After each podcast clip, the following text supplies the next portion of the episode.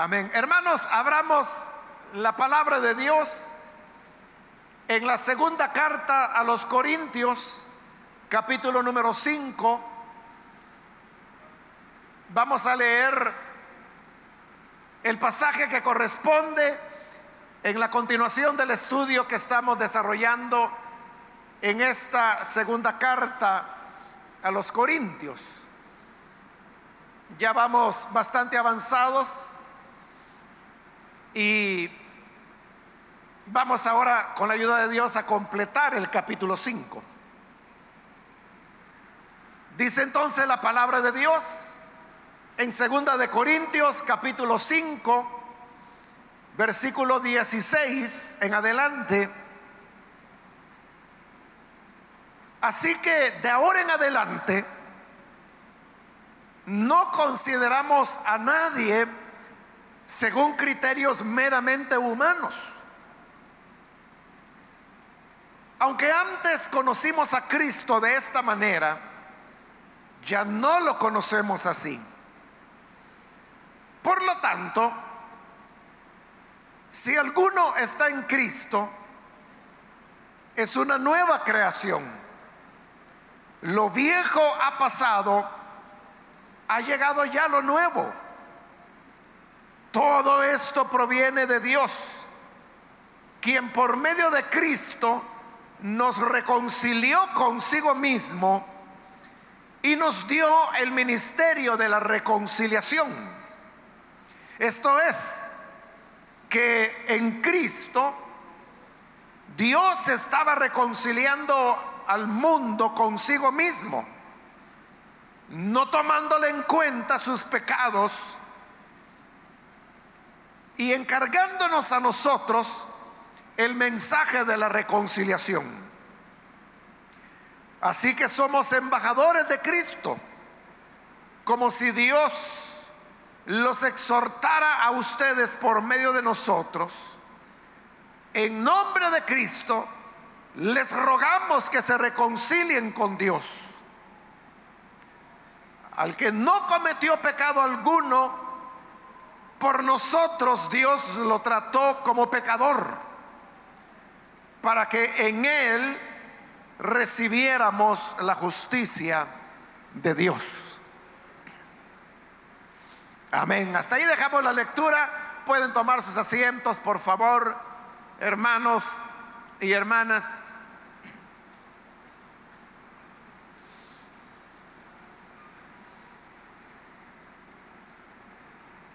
Hermanos, estamos en la reflexión en esta sección de lo que hoy nosotros llamamos Segunda de Corintios en la cual Pablo está defendiendo su ministerio, pero como otras veces lo he explicado, no era que Pablo estuviera preocupado por lo que la gente pudiera decir de él. Él sabía quién era, sabía cuál era su misión, su trabajo. Y como en otro pasaje, él lo dice, yo en muy poco tengo el ser juzgado por los hombres. Es decir, lo que pudieran decir de él, a Pablo ni le venía ni le iba. Pero había un elemento delicado. Y es que Pablo era el que les había llevado el Evangelio a los Corintios. Y si ahora sus oponentes decían, que él no era un ministro del Evangelio, que él no era un apóstol del Señor, que él no tenía una palabra confiable, que él era alguien que no tenía formalidad. Entonces el problema ahí ya no era tanto con la imagen de Pablo, como hemos dicho que él no estaba preocupado por eso. El problema era que al poner en duda su ministerio, entonces estaban poniendo en duda el evangelio que él predicaba. Y es en defensa de ese evangelio que hoy él tiene que hacer ver los errores que cometen sus adversarios que se hacían pasar como grandes siervos. Irónicamente, más adelante vamos a encontrar que Pablo lo llama superapóstoles, porque así se presentaban. Por un lado señala la charlatanería de ellos, pero por otro lado defiende su ministerio. De eso venimos en este pasaje. Y recuerde que para Pablo lo que lo autenticaba él como ministro de Cristo eran sus sufrimientos. Pero ahora en el pasaje que hemos leído, Pablo está hablando de otro aspecto. Y es que los seres humanos nos hacemos juicios de las personas sobre la base de, su apariencia y de los conceptos que nosotros tenemos grabados en la mente. Para nosotros eh, emitimos juicios, por ejemplo, sobre la manera como una persona se viste. Una persona puede vestirse, digamos, informalmente, pero eso puede llevar a la gente a pensar, este es un vago o es un ladrón. Lo está juzgando en base a cómo se viste, en tanto que puede haber otro que se viste impecablemente, es muy cuidadoso. Y la gente lo tiene como una persona educada, como una persona fina, cuando no es lo uno ni lo otro. Simplemente está juzgando por la apariencia. De igual manera, nosotros hermanos tenemos una tendencia a, admirar o elogiar a los extranjeros. Vea usted cómo la gente trata cuando viene un turista o alguien que ha venido por cuestiones de trabajo, pero se nota, o sea, uno sabe quién no es salvadoreño. A veces por su color de pelo, por su color de ojos, por su color de piel por el acento con el que habla el español o no lo habla, habla otro idioma. Pero entonces note cómo la gente hacia estas personas se muestra muy amable, muy servicial. Aunque no hablen muy bien el español, la gente hace un esfuerzo por tratar de entender qué es lo que la persona está diciendo, porque es un extranjero. Pero si fuera un hermanito de Soyapango, Hermano, la gente ni quiere oírlo. O sea, no les ponen atención, no son amables para nada con ellos. otra vez se está juzgando sobre la apariencia de las personas. Y ese era el error que los corintios estaban cometiendo con esos predicadores jactanciosos que habían llegado a Corinto, denigrando a Pablo y exaltándose ellos como grandes predicadores. Pero por eso Pablo es que hoy les dice en el versículo 16, de ahora en adelante no consideramos a nadie según criterios puramente humanos. Porque eso, hermanos, de fijarse en la apariencia, en la altura, en la ropa, en el tipo de zapatos que usa la persona, todo eso es lo que Pablo está llamando criterios puramente humanos. Los cuales dice que nosotros de ahora en adelante, es decir, en Cristo, ya no juzgamos a las personas de esa manera. Si tuviésemos la oportunidad, hermanos, digámoslo de esta manera, que, que Jesús no hubiera venido y viniera, pero hoy en este siglo XXI y que en lugar de llegar allá, a la tierra de Israel, llegara acá, a nuestro país, no lo reconoceríamos. Porque de él es que el profeta dice que no habría en él ningún parecer. No, o sea, lo veremos, dice, pero sin atractivo.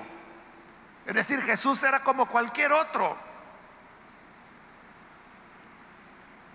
israelita o judío de su época. no había diferencia, era igual.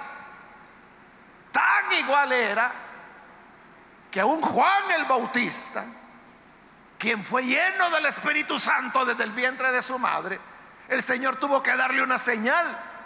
Y le digo, mira, para que sepas quién es el que yo he enviado, te voy a dar esta señal. Verás descender el Espíritu Santo sobre él. Entonces, es así como Juan lo reconoció. De otra manera, hermanos, no lo hubiera reconocido. Creo, hermanos, que ya en otra ocasión le he contado hace unos años atrás yo estaba estaba acá cuando de repente creo que fue una llamada telefónica que me cayó y la persona que estaba hablando del otro lado me dijo, mire, yo me llamo Santiago, me dijo. Y yo he oído la historia acerca de la iglesia Lin, me dijo, en El Salvador. Pero fíjese que yo nací, me dice, en Santa Ana. Actualmente me dice, yo vivo en los Estados Unidos, pero yo nací en Santa Ana.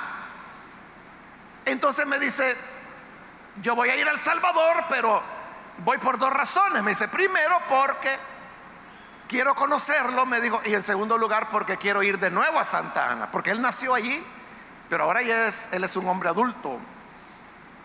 Y en toda esa vida él no había ido a Santa Ana, entonces quería volver a la ciudad donde había nacido. Tenía décadas, o sea, él no tenía ni idea de Santa Ana porque él ahí nació y era un bebé cuando sus padres se fueron. Entonces, conscientemente él no conoció Santa Ana, pero quería conocerlo. Y me dijo, mire, yo voy a estar en esta fecha. Y yo le dije, mire, qué coincidencia, le digo, porque justamente en ese fin de semana que usted va a estar, a mí me corresponde predicar en Santa Ana, le dije. Ah, qué bueno, me dice entonces, veámonos en algún lugar. Total de que eh, yo le dije, mire, a mí me corresponde predicar por la mañana. Entonces me dijo, pues yo voy a llegar por la mañana, me dice. Y dejamos un punto que era frente a Metro Centro de Santa Ana, donde yo iba a pasar a recogerlo. Y así fue, hermano, llegó ese domingo, yo llegué allí y vi un hombre parado. Entonces bajé la velocidad, paré y le dije, ¿usted es Santiago? Sí, me dice, yo soy. Ah, entonces yo soy Mario Vega, le digo, suba. Entonces subió y nos fuimos platicando hacia la iglesia. Eh, ya el culto estaba por comenzar, entonces él estuvo en el culto. Eh, yo prediqué y al terminar de predicar, él, se me acercó y me dijo, eh, qué bonito me dice que ya conocí la ciudad, ya estoy de regreso acá, ya conocí la iglesia. Ahora lo que quisiera, me dice, es poder platicar con usted, poder conocerlo más. Entonces ya era casi el mediodía. Le dije, bueno, entonces le dije, ¿por qué no vamos a, comer por ahí algún lugar? Está bien, me dijo. Y entonces fuimos ahí, un restaurante, en esa época había, creo que todavía está en Santa Ana. Y entonces ahí fuimos a almorzar. Y durante el almuerzo él comenzó a preguntarme, mire, yo he leído de Lin esto, ¿es cierto? Sí, le decía yo. Y mire, ¿es cierto de que usted fue pastor aquí en Santa Ana? Sí, le dije. Y es cierto de que ahora está en San Salvador, sí. O sea, y él, era, conocía, pero tenía mucha curiosidad. Y me preguntaba, me preguntaba, me preguntaba. Estuvimos platicando ahí. Y yo, hermano, respondiéndole al tal Santiago las preguntas que él me hacía. Hasta que el tiempo avanzó y me dijo, eh, bueno, me dice entonces, eh, yo creo que ya no le quito el tiempo, vámonos. Está bien, le dije yo, ¿a dónde quiere que lo lleve? Le dije. Lléveme ahí, me dijo, donde me recogió, ahí lléveme. Se me escapó decirle que en la mañana cuando lo recogí, a mí me extrañó mucho, porque era temprano, eh, y eso está vacío a esa hora, y él estaba solo. Entonces yo tenía idea de que alguien, algún familiar, alguien lo iba a llevar. Y luego me dice, ahí donde me recogió, ahí lléveme. Ya eran, hermano, como las dos, dos y media o tres de la tarde quizá. Entonces yo fui y llegamos al mismo punto donde lo había recogido. Y le dije, ¿está seguro que quiere que lo deje aquí? Sí, me dijo. Pero aquí no hay nadie, le digo yo. No, no, pero aquí déjeme, me dice. Pero usted ha de ir a algún lugar, le digo, ¿quiere que lo lleve? No, no, no, me dijo, aquí déjeme. Mire, le dije, yo solo tengo que hacer unas cosas más y yo voy para San Salvador. Entonces, si usted va para allá, yo lo puedo llevar, yo no tengo problema. No, no, no, me dijo, no se moleste, aquí estoy bien. Y él se bajó del vehículo y yo todavía me quedé esperando, no había nadie, nadie. Pero era muy feo, ¿verdad? Que me quedara ahí. Este, ni modo, yo fui avanzando despacio y él se quedó parado ahí. O sea, me pareció muy extraño. Eso fue todo. Pero, hermanos, como un mes después de eso, yo recibo una carta que venía, hermanos, de, de la Cumbre Mundial de Liderazgo de Willow Creek, que es eh, una cumbre que se realiza en agosto de todos los años y que es la más, eh, que le digo, importante o la más, sí, la más importante del mundo. Y entonces era una carta larga, tenía como ocho páginas, algo así. Entonces, ahí me comenzaba a explicar la carta que decía eh, que era la cumbre, quiénes habían participado, cuál era el propósito, cuándo se iba a realizar la próxima. Total que me decía toda una explicación de, o sea, yo ya había oído de la cumbre, ¿verdad? Pero no en tanto detalle como esta carta explicaba. Y luego me decía que me invitaba para que yo fuera y que participara de la cumbre. Y me dijeron, queremos que enseñe en español, me dice, porque hay mucho hispano, me dice, que sigue la cumbre y entonces queremos poner algo en el idioma de ellos. Entonces, quisiéramos que viniera, diera este tema, me dijeron que quería que, que querían que yo expusiera y que fuera en español. Y la sorpresa mía, hermanos, que allá al final de la carta, por la página 8, cuando firmaba era Santiago. Presidente de la cumbre mundial de liderazgo. Y cuando yo leo eso, hermano, dije, ¿y con quién estuve entonces? Y no me lo dijo en ningún momento. Él solo me dijo que vivía en Chicago, pero tanto salvadoreño que vive allá, ¿verdad? E, en todo ese rato, hermano, o sea, yo no sabía quién era él. O sea, yo lo vi, lo que él me dijo, ¿verdad? Que había nacido en Santa Ana, que se había ido de bebé, que quería conocer, que quería platicar conmigo. Y como coincidió la fecha, entonces yo lo recibí, lo que ya le conté. Bueno, entonces yo, yo le respondí, yo le dije, o sea, eh, están seguros, ¿verdad? Que quieren que yo vaya. O sea, su servidor fue el primer latinoamericano que enseñó en la cumbre mundial de liderazgo. O sea, hasta ese momento solo lo habían hecho estadounidenses, canadienses, europeos, aún gente de Asia, de África. Hermano, y ahí enseña gente de talla como eh, presidente. Bueno, e, en ese año que a mí me correspondió, otra de las ponentes era esta señora que se me ha escapado en este momento el nombre, pero ella fue la secretaria de Estado de los Estados Unidos. Y así, ¿verdad? Ahí han llegado grandes autores, todos son cristianos. Bien interesante la ponencia de, ella, de la señora, ella es morena, que fue secretaria de Estado, fue en la época de Barack Obama. Fue la primera secretaria de Estado mujer y negra. Pero ella comenzó a contar su vida, como ella es cristiana, ¿verdad? desde niña, ella vivía en Atlanta, en la época de la segregación racial en los Estados Unidos. De la iglesia donde ella iba, le pusieron una bomba, imagínense. Y ahora era secretaria de Estado. Entonces, ¿cómo es que de aquella situación ahora había llegado a una de las posiciones más importantes del país? Esa, esa fue la ponencia de él. ¿Qué la llevó allí? ¿Cómo el Señor la llevó ahí? De ese tipo, hermano. Entonces le dije, pero si están seguros, les dije, pues para mí será un gran privilegio que jamás lo pensé, ¿verdad? Bueno, el hecho de que eso se realizó fue, ahí conocí un poco más a Santiago y en actualidad, hace ya varios años, él renunció a la Cumbre Mundial de Liderazgo y se convirtió en el presidente mundial de compasión internacional. O sea, hoy tenemos un salvadoreño como presidente mundial de compasión internacional. Él, él, ve todo lo del mundo. Y aunque él es el presidente mundial, él siempre visita los proyectos que tiene compasión en diferentes iglesias. En Santa Ana nosotros tenemos un CDI que es de los más importantes de la zona occidental. Entonces él llegó a visitarlo ahí. Entonces yo fui, yo estuve ahí, yo lo recibí. Y cuando estábamos almorzando, yo le dije eso. Y le dije, Santiago, le dije, ¿y cómo fue eso de que viniste aquí? Estuviste conmigo, platicamos, comimos juntos y en ningún momento me dijiste que eras el presidente de la cumbre mundial o que venías por lo menos de la iglesia de Willow Creek. No me dijiste nada. Y él se puso a reír y me dijo, es que, ¿y cómo voy a venir diciendo, yo soy el presidente, yo soy fulano, yo vengo de esta iglesia? No, me dice, además yo lo que quería era conocerte, me dice. Entonces, pero yo voy a esto, hermano.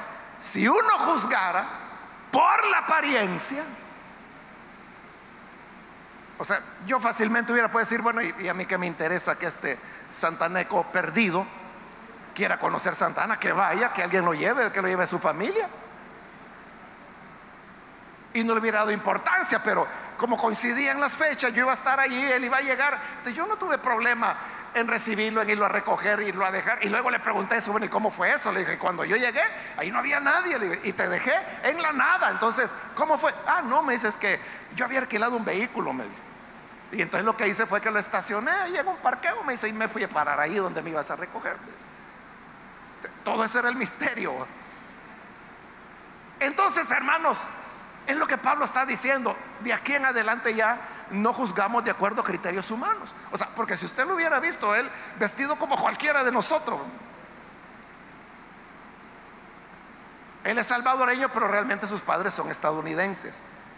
Entonces él es un hombre blanco, ojos claros, representó al Salvador en unas Olimpiadas, no me recuerdo en qué disciplina, pero como es salvadoreño de nacimiento, representó al Salvador hace años atrás en, una Olimpiada Mundial. Y él, eh, eh, hermano, es eh, graduado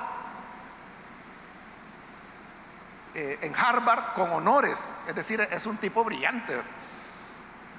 Pero si usted lo ve, o sea, parecía cualquier santaneco, excepto por su color de piel y, por sus ojos, pero él habla muy bien el español. Entonces, si uno juzgara sobre la base de la apariencia, hermano, uno no se daría cuenta de con qué persona está hablando.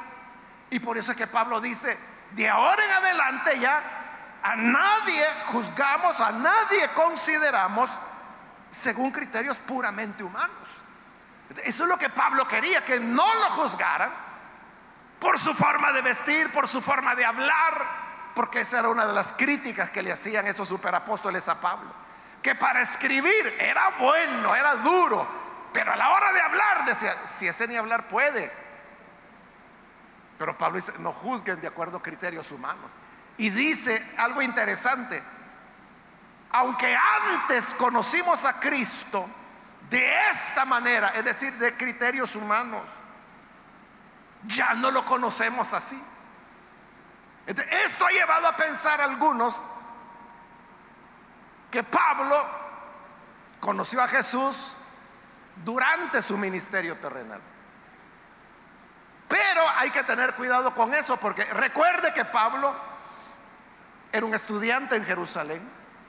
Él ahí se había formado él era un rabino, entonces era inevitable que él escuchara hablar acerca de Jesús, sobre todo cuando él llegó a Jerusalén.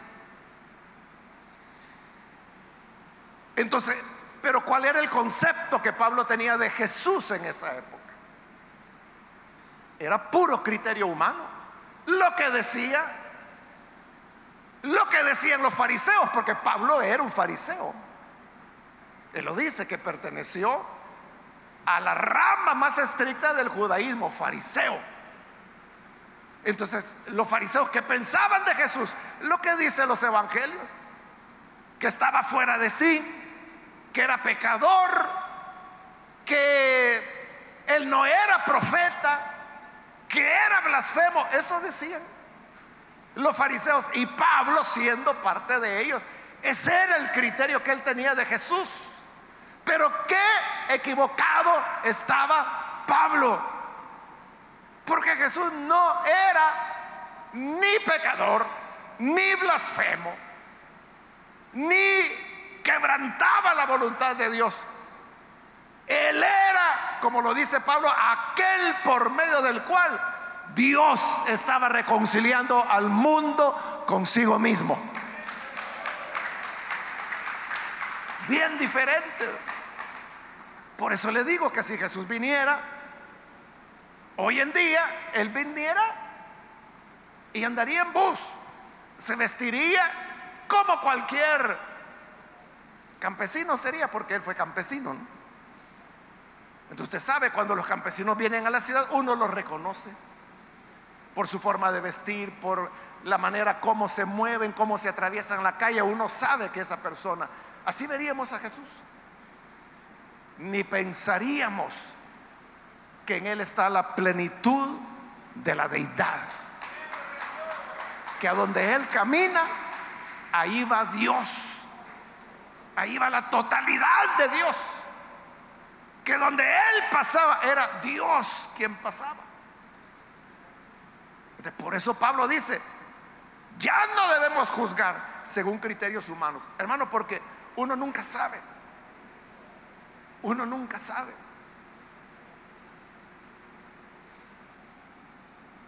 Versículo 17.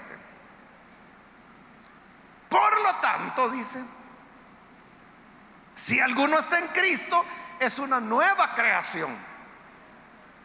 Note lo que Pablo está diciendo ahí.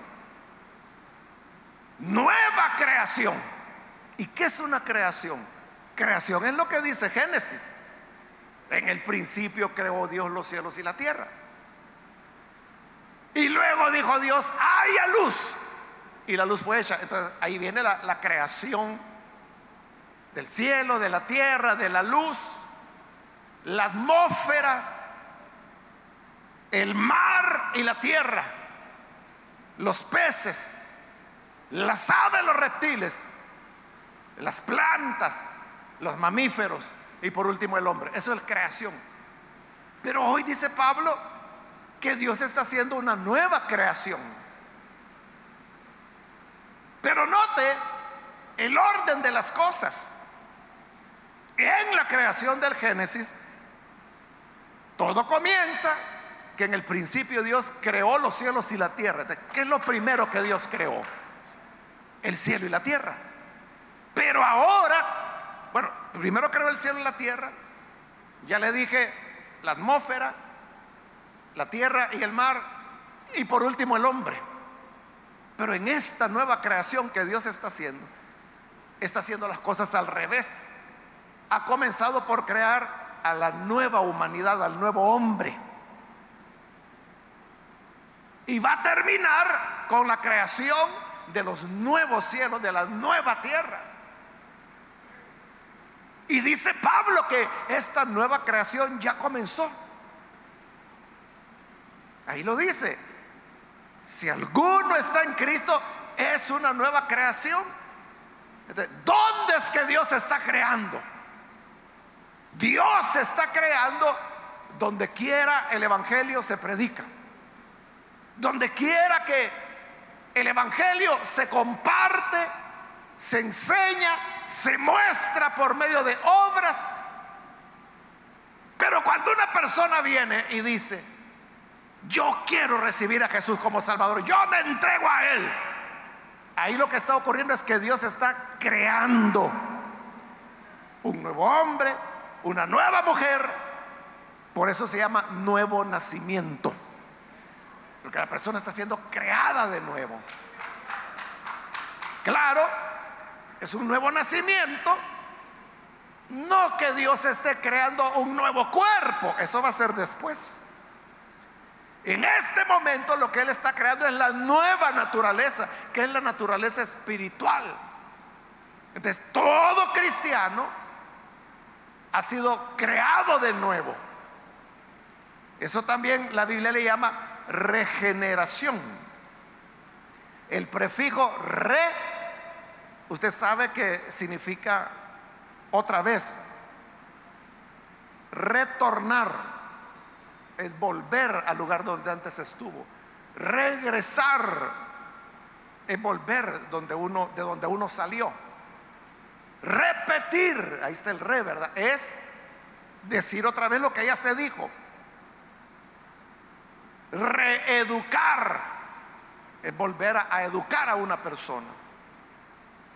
Reconstruir, decimos, es volver a edificar lo que fue destruido o se cayó. Entonces, re es que se repite. Entonces, cuando habla de regeneración, es repetir la generación. Y generación viene del el griego, en realidad viene del hebreo y pasa por el griego. Y en el hebreo es Génesis. De Génesis es el principio de las cosas. De Génesis viene generar. De regeneración es generar de nuevo, crear de nuevo. Entonces volvemos, ¿verdad? Que es una nueva creación, nuevo nacimiento, regeneración. Y por eso dice, los que están en Cristo son nueva creación. Hemos sido creados de nuevo. Entonces Dios está haciendo una nueva creación. Y aquí, en el hermano, en la hermana, en el joven, en el anciano, en la señorita, en el casado, en el soltero, en el padre, en el hijo, pero todos los que están en Cristo somos nueva creación. Pertenecemos a la nueva creación que Dios ya está haciendo. Más adelante nos va a crear un nuevo cuerpo. Y más adelante va a crear la nueva Jerusalén. Los nuevos cielos, la nueva tierra, donde vamos a morar por la eternidad. Entonces, esto ya comenzó. Por eso es que dice, lo viejo ha pasado, ha llegado ya lo nuevo. Porque lo nuevo ya está en nosotros. Pero note, note lo que estoy diciendo. Somos nueva creación. Pero mirémonos, míreme la cara. ¿Y yo qué tengo de diferente? O usted. O que la hermana sea nueva creación no la hace brillar con luz en el rostro, no la hace flotar por los aires, ¿verdad? Si llueve nos mojamos, si nos empujan nos caemos, si viene un virus nos enfermamos. Y entonces, ¿en qué está la diferencia? Ahí es donde Pablo dice, no hay que juzgar con criterio humano. Porque con criterio humano uno puede decir, no, si esa señora ni leer puede. Pero es una nueva creación es una hija de Dios, es linaje escogido, real sacerdocio, es una princesa de Dios, es una nación santa. ¿Entiende? si uno juzga por las apariencias, ahí es donde mucha gente se equivoca. Y es cuando dicen ignorantes, engañados los tienen, ¿cómo los manipulan? Solo los usan para sacarle dinero. Eso es juzgar con criterio puramente humano. Pero no se dan cuenta que en realidad somos nueva creación. Nueva creación. Versículo 18. Todo esto proviene de Dios, o sea, no puede venir de nadie más. Porque solo Dios es creador. Trate usted de crear algo. Aunque sea un, un, frijol, vaya. ¿Cómo lo creamos, hermano? Todo viene de Dios. Todo esto proviene de Dios. Quien por medio de Cristo nos reconcilió consigo mismo y nos dio el ministerio de la reconciliación. Entonces, a través de Cristo, Dios no solo nos creó de nuevo, sino que al crearnos, nos reconcilió con Él, con Dios, con Él mismo, a través de Cristo, a través del sacrificio de Cristo. Entonces, como dice que somos reconciliados, entonces significa que antes estábamos enemistados. Y así es. Es lo que dice Pablo en Romanos capítulo 6. Que por cuanto hemos pecado, estamos separados de la gloria de Dios. Estábamos enemistados con Él, estamos peleados con Dios, porque hacíamos el deseo de nuestra carne, de nuestros deseos, como dice Efesios, llevados por la corriente de este mundo, bajo el lazo de Satanás, así estábamos. Pero viene el Señor y al crearnos de nuevo, nos reconcilia con Él. Entonces nos dice, mira, como lo dice efectivamente a través de Isaías, vengan, dice, y estemos a cuenta. Vengan, arreglemos este asunto, ya no estemos peleados. Si tus pecados son negros, yo los voy a lavar como blanca lana. Si tus pecados son rojos, yo los voy a lavar como la nieve de pura. Nosotros no conocemos la nieve, pero la nieve es blanquísima. Por eso es que hiere los ojos cuando el sol sale y, alumbra sobre la, la nieve, porque es tan blanca. Por eso es que hay gafas, anteojos especiales para la nieve. Así de blanco dice que vamos a quedar. A través de Cristo nos está reconciliando con Él. Está haciendo las paces. Y nos dio, dice, el ministerio de la reconciliación. No solamente nos dijo, paz, ya no nos peleemos, estemos tranquilos, haz mi voluntad y tú vas a ser mi hijo. Serás nueva creación. Te voy a crear de nuevo, te voy a hacer nacer de nuevo, voy a colocar mi espíritu en ti. Voy a hacer de tu cuerpo mi templo y voy a vivir. Pero además, quiero de que tú vayas e invites a otros a esta reconciliación. Es lo que dice, que nos reconcilió y nos entregó el ministerio de la reconciliación. hoy nosotros somos los que debemos ir ya reconciliados con Dios a invitar a otros a que se reconcilien también con Dios. Por eso dice el 19, esto es que en Cristo Dios estaba reconciliando al mundo consigo mismo, no tomándole en cuenta sus pecados y encargándonos a nosotros el mensaje de la reconciliación. Pero note lo que está diciendo ahí Pablo, que en Cristo Dios estaba reconciliando al mundo con Él. Al mundo, o sea, no dice que Él vino a reconciliar personas, sino que dice, estaba reconciliando al mundo. ¿Y qué es lo que hay en el mundo? Hermano, en el mundo hay de todo, ¿verdad?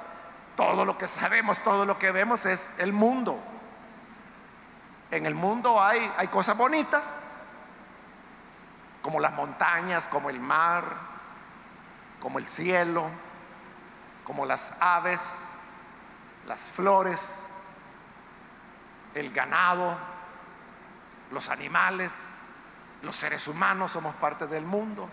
Pero en el mundo también hay ciudades y como todas las ciudades en todo el mundo, ¿verdad? Las ciudades tienen un lado bonito y tienen otro lado miserable. En todas las ciudades del mundo.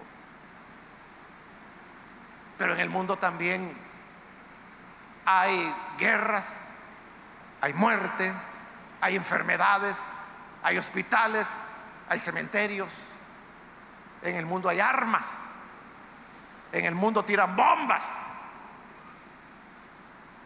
En el mundo, hermano, hay violencia, hay golpes, hay abusos.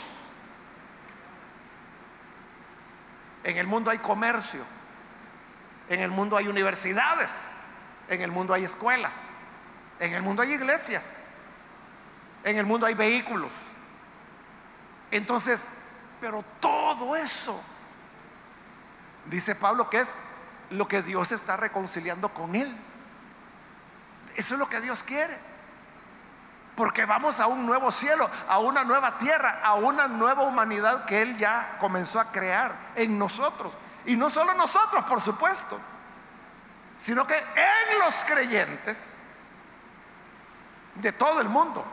Y no solo los vivos, sino los creyentes desde que Él murió en la cruz. Pablo murió hace dos mil años, pero Él es nueva, es parte de la nueva creación.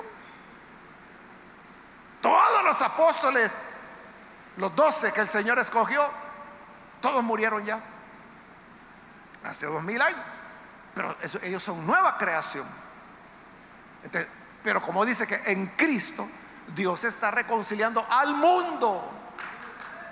Entonces Dios lo que quiere es reconciliar a las personas, por supuesto, a las cuales les hace nueva creación, pero también quiere reconciliar a las ciudades quiere reconciliar la naturaleza con Él.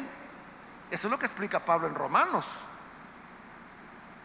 Que la naturaleza dice, ahora gime, ahora llora, ahora grita la naturaleza. Porque quiere la redención que los hijos de Dios van a recibir. Es decir, los que ya son nueva creación, la naturaleza también quiere ser regenerada. Ahora, cuando usted cree en Jesús, cuando usted nace de nuevo, cuando es creado de nuevo, usted se sigue peleando en su casa, con su familia, usted sigue peleando en la oficina, en el taller, o cuando usted se reconcilia con Dios, también cambia su forma de relacionarse con las personas. Claro que cambia, ¿verdad? Porque si usted solo dice, no, yo ya me reconcilié con Dios, pero sigue golpeando a su mujer, sigue gritándole a sus hijos, sigue peleando en el taller, sigue causándole problemas a los vecinos. Entonces uno diría, bueno, esa es cualquier cosa menos creyente. Entonces, ¿qué ocurre? Que cuando el ser humano es creado de nuevo, es reconciliado con Dios, ese ser humano también se reconcilia en su familia, con sus amistades, en su vecindario, se reconcilia con la naturaleza comienza a protegerla, comienza a guardarla, porque sabe que la naturaleza, igual que nosotros, está esperando la redención de los hijos de Dios, la nueva creación. Entonces, si Dios está reconciliando al mundo y dice que nosotros, ahí lo dice el versículo 19, encargándonos a nosotros el mensaje de la reconciliación. Entonces, ¿qué significa eso? que si Dios quiere reconciliar al mundo con Él, nosotros tenemos que llevar el mensaje para que el mundo sea reconciliado con Él. Pero ya le dije, el mundo no solo son las personas. El mundo es el comercio, el mundo es la academia, el mundo es la escuela, el mundo, hermano, es las comunicaciones. Entonces, si vamos a reconciliar, o el deseo de Dios es que el mundo sea reconciliado con Él, nosotros que dice que es a quienes les encomendó el mensaje de la reconciliación, somos los que tenemos que ir a todas esas esferas para reconciliarlas con Dios. hay que ir al comercio para hacer un comercio justo, honesto, y con eso se está reconciliando con Dios. Por eso es que los jóvenes tienen que estudiar. Porque algunos dicen, no, no vaya a la universidad porque ahí solo hay maestros ateos que les van a enseñar que no hay que creer en Dios. Más por eso tiene que ir a estudiar. Porque usted va a ser el doctor, la doctora de mañana que va a sustituir a los ateos para enseñar y reconciliar la educación con Dios. Eso tiene que ver con la educación universitaria, con la educación básica, desde parvularia, primaria, secundaria, etc. De alguna manera, hermanos, eh, eh, los creyentes han avanzado en eso. A mí no me deja de sorprender que en las escuelas públicas, o sea, me sorprende, pero gratamente, ¿verdad? Que en, actos cívicos, que el Día de la Madre, a veces hasta en reuniones de padres, oran. Y estamos hablando de escuelas públicas, o sea, no estoy hablando de liceos cristianos ni nada de eso, pues que se sabe que porque son cristianos lo hacen. Le estoy hablando de escuelas públicas. Y usted sabe que la constitución dice que la educación en nuestro país, la educación pública es laica. Pero la gente ora y es parte de los programas. Entonces, ¿qué significa? Que el cristianismo ha permeado ahí. El, cristianismo ha llegado, igual puede llegar, debe llegar. Hermanos, de hecho ya hay hermanos, hermanas que son catedráticos en las universidades. Conozco una hermana que ella es la, directora de una maestría de una de las principales universidades de aquí del Salvador. Y ella, o sea, la conozco desde niña.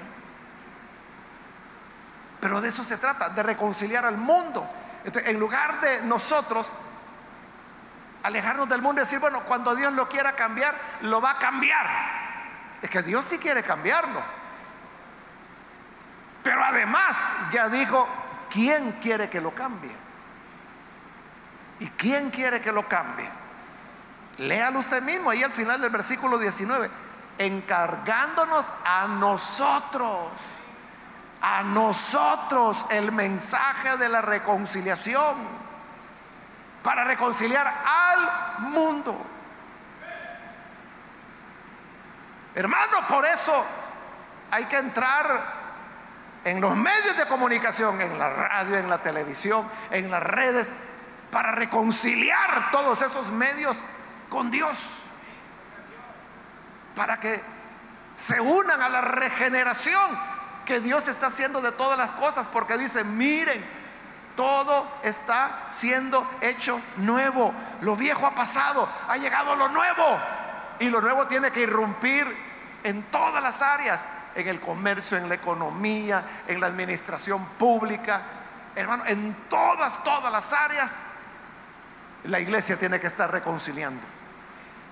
Por eso es que nosotros tenemos que gozar de la bienaventuranza que Jesús dio allá en el Sermón del Monte, cuando dijo, bienaventurados los que trabajan por la paz los pacificadores, porque ellos serán llamados hijos de Dios, porque están haciendo el deseo de Dios. Entonces nosotros, hermanos, siempre debemos mediar. Cuando los vecinos están peleando, usted vea de qué manera media. Y llega y dice, mire, tranquila, vecina, cálmese. ¿Cuál es el problema? Platiquémoslo, venga, vamos a mi casa y se lo lleva. Siéntense acá. ¿Quiere un cafecito, agua? Y luego comienza a platicar. ¿Y, qué, es lo que ocurrió? No, es que ella dijo tal cosa. No, no, yo no quise decir eso. Ah, entonces hubo un malentendido. aclaremos las cosas. Entiéndete, ahí usted está construyendo la paz. Eso es lo que el Señor quiere, porque quiere reconciliar al mundo con Él. Y lo dice más claro en el versículo 20.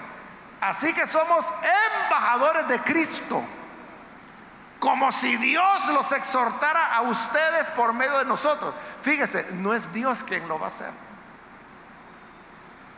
Porque la gente dice, sí, viene un nuevo cielo, viene una nueva tierra donde morará la paz. Pero eso el Señor lo va a hacer. Pablo está diciendo acá, somos embajadores. Dios los exhorta a ustedes. Pero ¿cómo lo hace Dios? por medio de nosotros. Por medio de nosotros. ¿Y qué es lo que Dios hace por medio de nosotros? Le dice a la gente, en nombre de Cristo, les rogamos que se reconcilien con Dios. Pero lo hace por medio de nosotros. Por eso dice, somos embajadores. El embajador, usted sabe que es la persona que representa al gobierno de otro país. El embajador de España, por ejemplo, en El Salvador, él representa al gobierno que en este momento hay en España. Cuando en España haya cambio de gobierno, al embajador lo van a cambiar. Porque ahora es otro gobierno el que va a entrar allá. Pero ¿qué hace el embajador? O sea, por eso es que es bien delicado, ¿verdad? Que lo que el embajador dice no lo está diciendo él, lo está diciendo el gobierno al cual representa. Por eso que los embajadores tienen que ser muy cuidadosos, ¿verdad? No pueden andar diciendo cualquier cosa.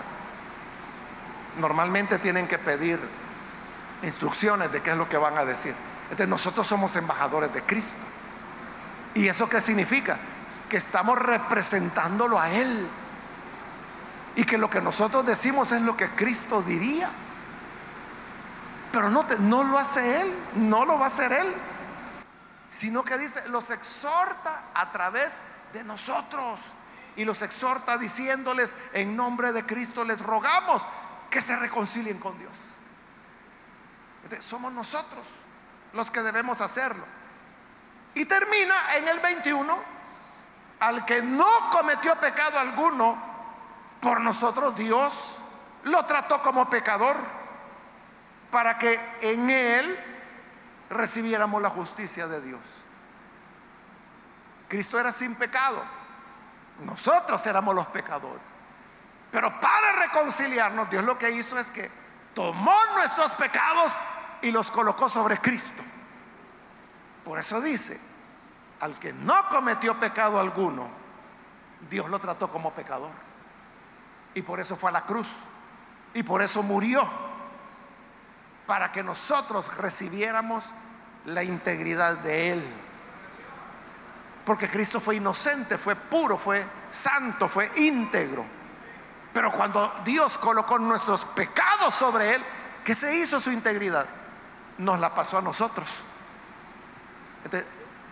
Dios nos ve como que si fuéramos su hijo. Así es como nos reconcilia.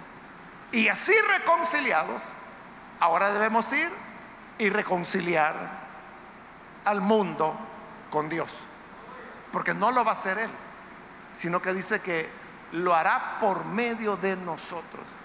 Si usted no va a reconciliar a la gente de su colonia, usted puede decir, yo voy a orar a Dios que esto se resuelva. Y Dios le está diciendo, yo quiero que tú lo hagas. Es que es por medio de ti que yo voy a reconciliar al mundo. Si no lo haces tú, has fracasado como creyente, como iglesia del Señor. Si no vamos a reconciliar el comercio, la economía, las comunicaciones, si no vamos a reconciliar el arte, si no vamos a reconciliar la literatura, si no vamos a reconciliar a la sociedad, al mundo entero, entonces hemos fracasado como creyentes. Hemos fracasado en la misión a la cual Dios nos envió como embajadores de Él. Nos dio, hermanos, todo el poder. Es lo que hacen los embajadores cuando, usted lo puede ver en las noticias, cuando un nuevo embajador es cambiado y viene, trae lo que se llaman sus cartas de acreditación, que son cartas literales, que le envía el gobierno que está enviando a ese embajador. Y se las presenta al presidente del país al cual, donde van a ser representantes. Entonces, entrega las cartas, el presidente lo lee y entonces ahí dice algo así como el gobierno de Francia, por poner un ejemplo, ¿verdad? Que es dirigido por fulano de tal, por este medio presenta al señor X como embajador de la República Francesa ante el Estado del Salvador. eso le da total autoridad. Eso es lo que Cristo hizo. Al nombrarnos sus embajadores, nos dio cartas, pero no de papel, sino cartas que es el Espíritu Santo morando en nosotros. nos dio la autoridad de utilizar su nombre. Por eso él dijo, lo que pidan, pídanlo en mi nombre. Es como que si él nos prestó el sello de su firma. Vaya hijos, lo que necesiten, pídanlo y ahí le ponen mi sello. Y va con la firma de Jesús, el Hijo del Dios viviente. Todo se nos da. Lo tenemos todo para reconciliar al mundo con Dios. Pero si usted no lo hace o está esperando, no, yo voy a orar. La oración resuelve todo. Pero hermano, hermana, si allí dice la Biblia que lo va a hacer por medio de nosotros, no le fallemos al Señor, sino que seamos fieles y cumplamos con la misión que Él nos ha dado. Amén, hermanos. Vamos a orar, vamos a cerrar nuestros ojos y antes de hacer la oración, yo quiero invitar a las personas que todavía no han recibido al Señor Jesús, pero si usted ha escuchado la palabra de Dios y ha llegado a comprender lo que Dios hizo, Dios está creando de nuevo. Él quiere hacerlo un nuevo hombre, crear en usted una nueva mujer, comenzar todo de nuevo. Eso es lo que Dios quiere. ¿Y cómo es posible eso? Porque Dios dice, al que era sin pecado, lo trató como pecador. Y a nosotros nos trata como que si fuéramos su hijo. Eso es lo que se llama la sustitución. Yo quiero invitar si hay alguna persona que hoy necesita recibir a Jesús como su Salvador por primera vez.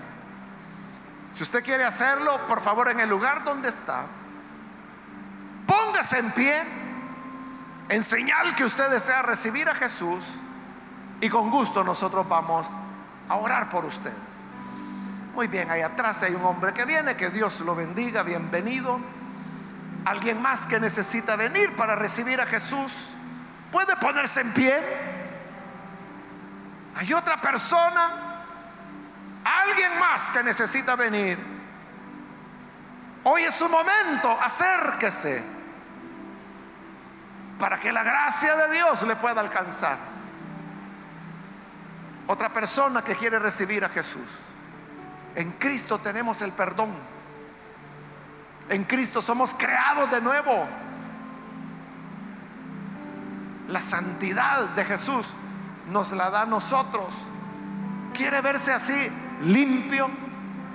Entonces Dios dice, ya no, ya no, ya no discutamos, ya no estemos distanciados.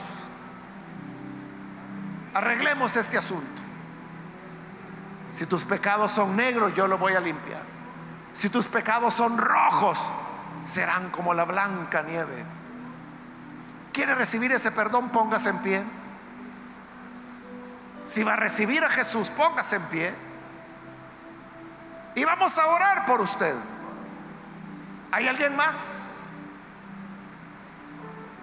Invito también si hay hermanos que se han alejado del Señor, pero hoy quiere volver. Dios es un Dios de segundas oportunidades. Y hoy le está brindando una nueva oportunidad. Una oportunidad de reconcilio. Pedro lo negó. Pero Jesús le dio una nueva oportunidad. Jonás desobedeció. Pero el Señor le dio una nueva oportunidad. Usted también puede aprovechar una nueva oportunidad reconciliándose con Él. Muy bien, aquí hay otra persona, Dios la bendiga, bienvenida. Alguien más que necesita venir al Señor. Póngase en pie. Hay alguien más que necesita entregarse al Señor por primera vez o necesita reconciliarse. somos reconciliados para reconciliar. Nos reconcilió consigo mismo y hoy debemos ser embajadores del mensaje de la reconciliación. Muy bien, aquí hay otra persona. Dios la bendiga, bienvenida. ¿Alguien más? Voy a terminar ahora esta invitación. Vamos a orar, pero hago el último llamado. Si todavía hay otra persona que necesita recibir a Jesús por primera vez o necesita reconciliarse, póngase en pie. Ahí en el lugar donde se encuentra, póngase en pie y vamos a orar por usted. ¿Hay alguien? Aproveche esta última llamada, pues vamos a orar en este momento. Muy bien, aquí hay un jovencito que viene, bienvenido. ¿Alguien más?